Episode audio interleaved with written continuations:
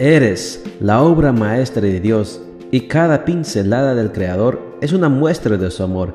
Presentamos la lectura devocional para damas, Pinceladas del Amor Divino, escrito por Erna Alvarado Poblete en la voz de Ruth Vargas desde Estados Unidos para todo el mundo de habla hispana.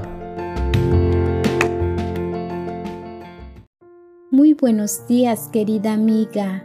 El Señor te bendiga y te guarde. Hoy es sábado 16 de octubre. El título de la matutina para hoy es ¿Eres gigante o langosta? Nuestro versículo de memoria lo encontramos en números 13:30 y nos dice, Caleb hizo callar al pueblo delante de Moisés y dijo, Subamos luego y tomemos posesión de ella, porque más podremos nosotros que ellos.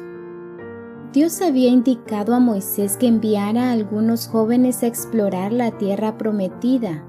Puedo imaginar a los dos escogidos caminando decididos al mismo objetivo, con determinación y entusiasmo. Sabían que Dios tenía un plan y había sido muy preciso al darles las indicaciones. La misión era averiguar si el territorio era bueno o malo, si la tierra era fértil o no, y si sus habitantes eran fuertes o débiles. Finalmente, les encargó que tomaran algunos frutos y los trajeran como testimonio de lo que habían visto. La historia bíblica afirma que en el grupo hubo dos clases de observadores. Uno, los que vieron las tremendas oportunidades que les ofrecía la conquista de Canaán. Y dos, los que solo pudieron ver seres infranqueables que impedían la entrada de Israel a la tierra prometida. Estos últimos al regresar afirmaron a Moisés lo siguiente. También vimos allí gigantes. Nosotros éramos a nuestro parecer como langostas. Números 13:33. ¿Has oído hablar del vaso medio lleno o el vaso medio vacío? ¿Qué marcó la diferencia entre los personajes de la historia si todos vieron lo mismo? El texto bíblico lo dice, nuestro parecer. Es obvio que la percepción y la interpretación de lo que observaron en relación a ellos mismos y al enemigo fueron distintas.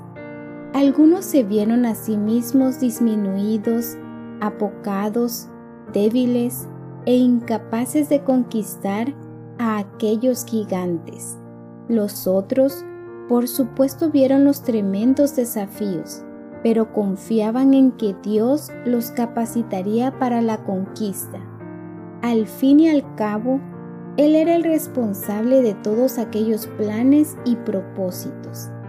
Estimada hermana, con Cristo eres más que victoriosa, a pesar de los enormes que te parezcan los obstáculos.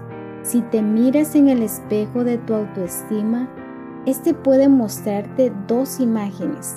Número uno, una mujer insignificante y apocada que se niega a intentar algo por miedo al fracaso y la vergüenza que implica con el argumento de que las condiciones de vida no le favorecen y con una sensación de derrota desde antes de la lucha.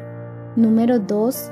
Una mujer que no sea milana frente a los desafíos, pues confía en que Dios le dará fortaleza para hacer frente a las circunstancias adversas.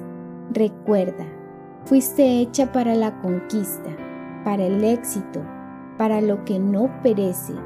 Atrévete a desafiarte en el nombre del Señor y serás una conquistadora para su honra y su gloria.